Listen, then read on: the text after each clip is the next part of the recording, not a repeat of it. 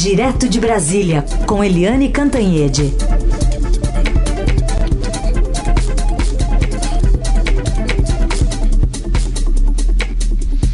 Oi, Eliane, bom dia. Bom dia, Raíssa e Carolina, ouvintes. Oi, Eliane, bom dia, bem-vinda. Vamos falar um pouquinho sobre o ministro, agora não mais interino da Saúde, o Pazuello. É, e num contexto de uma agenda importante na semana que vem, né? O presidente Bolsonaro não vai a Nova York, mas vai participar da Assembleia da ONU. Exatamente. O, o ministro interino, eternamente interino, é, Eduardo Pazuello, general da ativa do Exército, ele agora vai ser confirmado, vai ser confirmado amanhã, ministro real de fato e de direito do Ministério da Saúde. É, demorou, porque ele, tomou, ele assumiu a interinidade no dia 16 de maio e, portanto, está há quatro meses interino em meio a uma pandemia. É, o Pazuello era o braço direito do ministro Nelson Taixe e quando Taixe é, se recusou a assumir a decisão do presidente Jair Bolsonaro de recomendar a cloroquina desde o início da doença, quer dizer, qualquer um que dê dois espirros já podia sair tomando a cloroquina, o Taixe saiu e o Pazuello, que era o segundo do ministério, ficou na interinidade. Foi ficando, foi ficando, encheu o Ministério de militares que não entendem nada de curva epidemiológica, que não entendem nada de pandemia, mas o presidente acha que é um sucesso. Aliás, é exatamente o que ele vai dizer na ONU na semana que vem. A reunião da ONU esse ano vai ser por videoconferência e a gente lembra que, por tradição, historicamente, é o presidente brasileiro ou representante do Brasil que abre a Assembleia Geral das Nações Unidas todos os anos. E o presidente Bolsonaro vai cumprir essa tradição e vai abrir a Assembleia é, no próximo, na próxima terça-feira, dia 22, por videoconferência. E o que, que ele vai dizer? Ele vai dizer exatamente isso. Na, do ponto de vista interno, ele vai fazer o que ele fez ano passado: um balanço que poderia ser considerado um balanço burocrático, mas não é, porque é um balanço com a visão dele, é, dele, Bolsonaro, e ele vai dizer ao mundo, via microfone, via palanque da ONU, que o Brasil foi um sucesso no combate à pandemia que já está acabando, segundo ele, e também o Brasil é um sucesso no combate às queimadas, ao desmatamento, tanto da Amazônia quanto da, do Pantanal. Ou seja, o presidente vai é, fazer um discurso terraplanista com as visões de mundo e de Brasil dele, e do ponto de vista internacional, ah, olha só o que, que é o tema da ONU nesse ano. É, multilateralismo, ou seja, as organizações multilaterais que são de todos, a ONU, a OMC, a, que é a Organização Mundial do Comércio, a OMS, que é a Organização Mundial da Saúde, e no, no campo externo, portanto, internacional, o presidente vai fazer uma dobradinha com Donald Trump. Na minha coluna de hoje do Estadão, cujo título é e se o Joe Biden ganhar, né, vencer? E se o Joe Biden vencer? Né, eu pergunto, eu relato ali todos os favores que o presidente Bolsonaro tem feito para o presidente Trump, é, à custa inclusive de interesses nacionais, de como o presidente Bolsonaro seguiu passo a passo as receitas do Trump para a pandemia, é, como os dois jogam é, ali para e passo. E aí a pergunta fica, né? É, por isso, os países têm uma regra, uma regra internacional de não ingerência em assuntos internos dos outros países. Porque e se der o Joe Biden? Como é que fica o Brasil? Como é que fica o interesse brasileiro? Como é que ficam as relações governo a governo? É imprudente, irresponsável e muito criticado pelos eh, especialistas, pelos embaixadores e diplomatas brasileiros. É isso, gente. Muito bem. Vamos para os nossos assuntos internos também. É, entre eles, o governo quer dar um perdão de uma outra forma, agora fala até em emenda constitucional para isentar igrejas aí de impostos e quer tirar até dos aposentados e pensionistas para criar um novo programa social, Helene. Pois é, esse é mais um furo da nossa super repórter de economia Adriana Fernandes, que é colunista também do Estadão aos sábados. E hum, a gente junta as duas pontas, né? As duas informações que tem hoje é, aí quicando e que deixam a gente assim pensando. É, afinal das contas, o que, que está acontecendo? Porque o Bolsonaro está é, tá propondo essa. É, propondo uma proposta é duro, mas propondo uma PEC, então, é, com isenção total de tributos para as igrejas evangélicas. Então, além de perdoar aquele um bilhão que elas já estão devendo, ele simplesmente cria isenção. Elas não podem mais, não precisam mais pagar imposto, é, taxas, contribuições. É, nada disso. Enfim, elas ficam livres, leves e soltas para recolher o dízimo dos seus, é, dos seus fiéis e fazerem o que bem entendem. É, é, e além de tudo, tem uma questão de timing. O presidente quer enviar rapidamente essa PEC antes que o Congresso Nacional derrube o veto dele à parte de, dessa isenção. Né? Ele disse que fez esse veto só para não ter o impeachment, não, não cair em crime de responsabilidade. Mas ele mesmo estimulou o Congresso Nacional a derrubar a própria decisão dele, o próprio veto dele. Então, tira de todos para favorecer as igrejas evangélicas que são da base do Congresso e da base eleitoral do presidente no Rio de Janeiro. E de, da outro, do outro lado, essa informação hoje da Adriana Fernandes de que o presidente também está é, pensando em tirar dos é, aposentados para é, fazer o Renda Brasil. Ou seja, a, a ideia é congelar por dois anos o reajuste automático das aposentadorias e pensões pelo, pelo salário mínimo.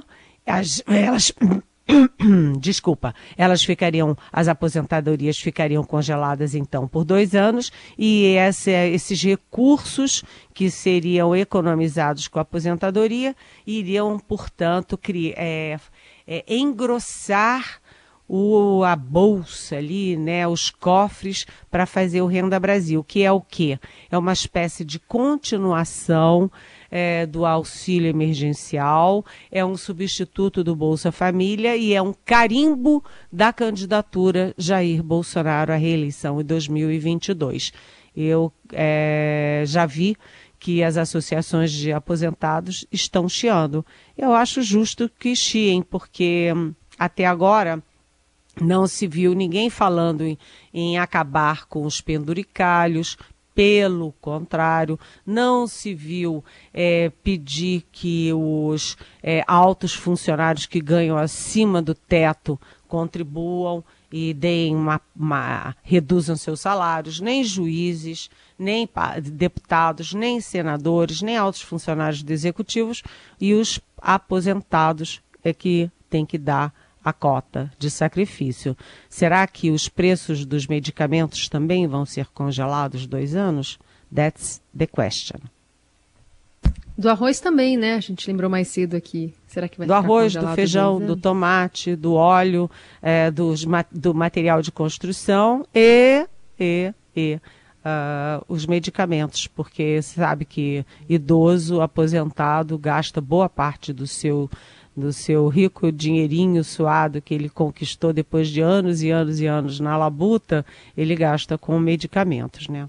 Diane Cantanhede, direto de Brasília, para falar ainda sobre o fogo no Pantanal, né? Hoje o Estadão informa aqui sobre é, a decretação da situação de emergência, né? Não só do estado de Mato Grosso do Sul, mas também de Mato Grosso, em decorrência dos incêndios é, o parque ali é, da, das águas, né, o Parque Estadual Encontro das Águas, por exemplo, já foi 64% consumido pelas chamas, uma situação super dramática que os repórteres, inclusive Vinícius Valfré e Dida Sampaio, estão registrando e trazendo aqui para o Estadão, para a gente ter uma ideia até do cemitério né, que, que virou ali de, de animais.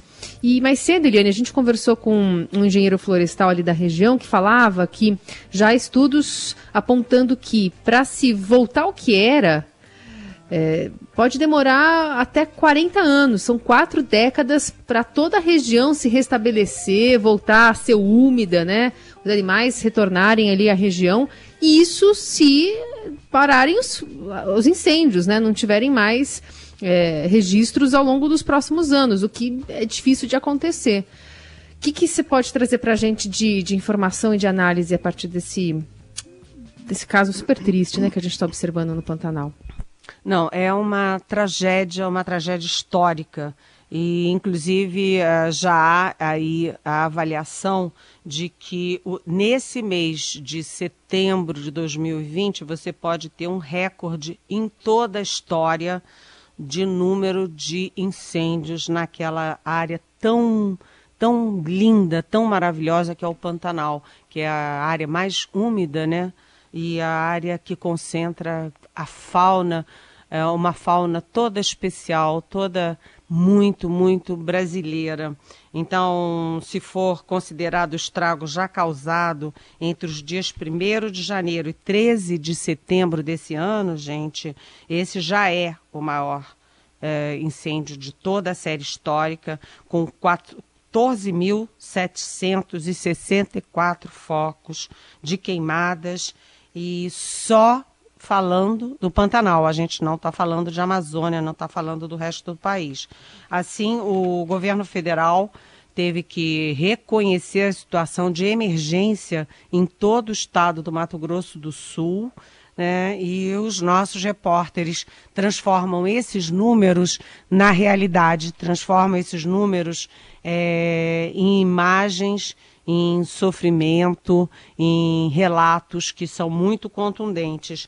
O Vinícius Valfrei e o Dida Sampaio, eles é, simplesmente foram navegar pelos rios Cuiabá, São Lourenço e Dois Irmãos é, para cortar o parque e o Parque Estadual do Encontro das Águas, que tem mais de 60% do seu território consumido pelo fogo. E eles viram e registraram a tristeza, né?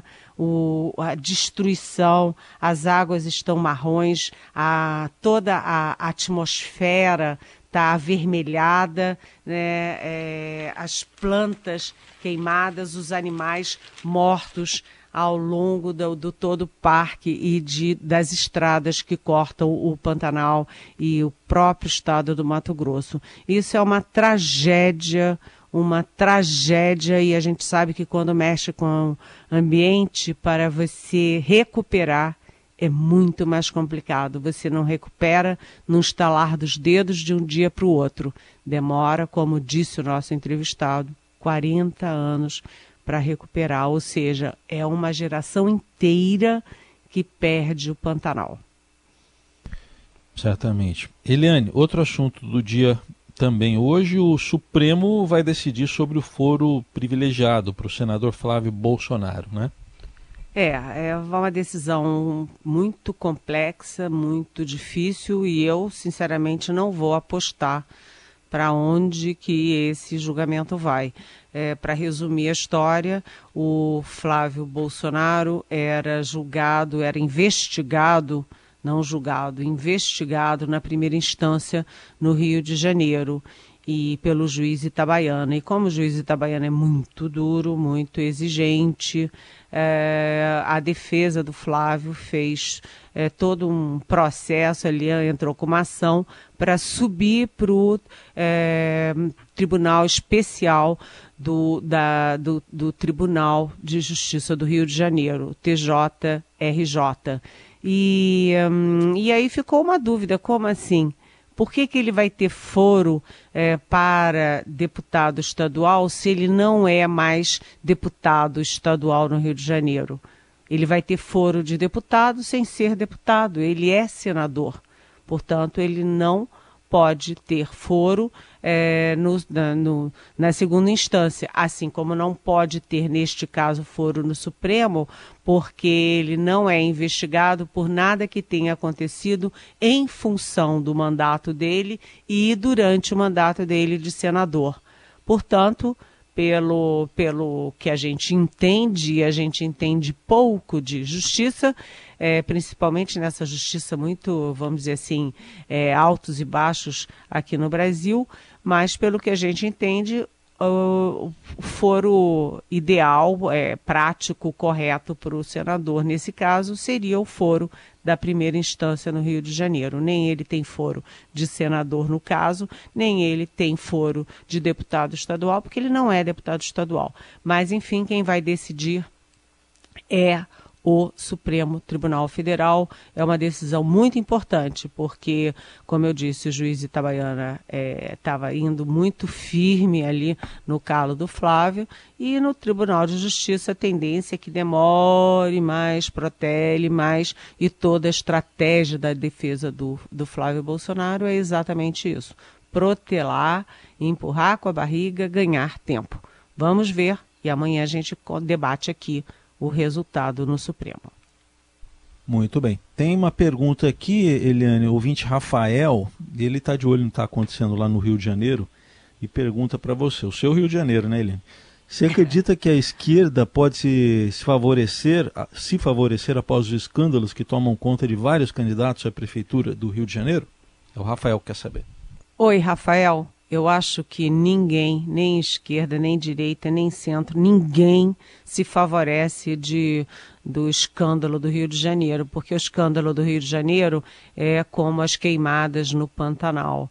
É, vai devorando, né? Os escândalos vão devorando tudo no Rio de Janeiro, vão devorando as biografias de todos os espectros políticos, de todos os partidos, vai sobrando muito pouco para opção do eleitorado fluminense e do eleitorado carioca. Né? A gente tem em novembro uma eleição que já nasce uma eleição cheia de interrogações, porque o prefeito Marcelo Crivella é candidato à reeleição ele é alvo aí de busca e apreensão, ele passou raspando num, num pedido de abertura de impeachment na, na Câmara dos Vereadores, ele tem mais denúncias pintando, e será que só ah, o apoio do Bolsonaro, do presidente Jair Bolsonaro e dos filhos é suficiente para ultrapassar tudo isso? Você tem o, o candidato favorito, que é o ex-prefeito Eduardo Paes, às voltas com é, denúncias de Caixa 2 de campanha. Você tem os outros candidatos todos ou irrelevantes ou desconhecidos ou também alvo de investigações, ou seja, Rafael, respondendo essa pergunta, não acho que, esquerda, que a esquerda se favorece, não. O Rio está conflagrado e é um turbilhão e ninguém é, sabe o que, que vai acontecer ali. Eliane pergunta da Tassiana, ela diz o seguinte: já prestou atenção que não temos mais notícias do ministro da Educação? Que diferença do ministro anterior, né? Não está quieto demais mediante os desafios da educação frente à pandemia? Pergunta a Tassiana. Oi, Tassiana. É, esse governo é curioso, né? Porque os, bolsonaristas ficam bravos porque a gente critica. Mas eu pergunto para você, eu devolvo a pergunta para você, Tassiana. Faz sentido você ter um ministro da Saúde no meio de uma pandemia, você ter um ministro da Saúde que é general, que não entende nada de saúde e que fica quatro meses interino, é, eu pergunto para você, faz sentido? E pergunto também, faz sentido você ter um ano e meio o Ministério da Educação sem comando, sem rumo, sem proposta, sem nada, sem estratégia? Como é que você tem é, no meio da pandemia, uma das questões mais complexas é volta ou não às aulas. É uma questão que envolve o país de norte a sul, todos os estados, todos os municípios, todos os pais, todas as crianças, todos os professores, todas as escolas, e você não ouve uma única palavra do Ministério da Educação. Depois de ter Vélez Rodrigues, que é, foi aquele caos virou aquela grande confusão no ministério. Depois veio o Abraham Weintraub, de péssima lembrança, que foi tudo menos ministro da Educação, criou caso com o Supremo, caso com todo mundo, é, só falava os palavrões, enfim, queria botar os ministros do Supremo na cadeia, enfim e nunca foi ministro da Educação. E agora você tem o Milton Ribeiro, que é um pastor evangélico que a única coisa que ele abriu a boca para dizer até agora, dois meses depois da posse, é que aluno que não tem religião, não professa religião, é um zumbi. Olha, sinceramente, é... Tassiana, é só chorando mesmo, viu? Perguntas que vocês enviam para cá com a hashtag Pergunte para Eliane nas redes sociais ou pelo WhatsApp 994811777. Eliane, obrigada por hoje. Até amanhã. Até amanhã. Beijão.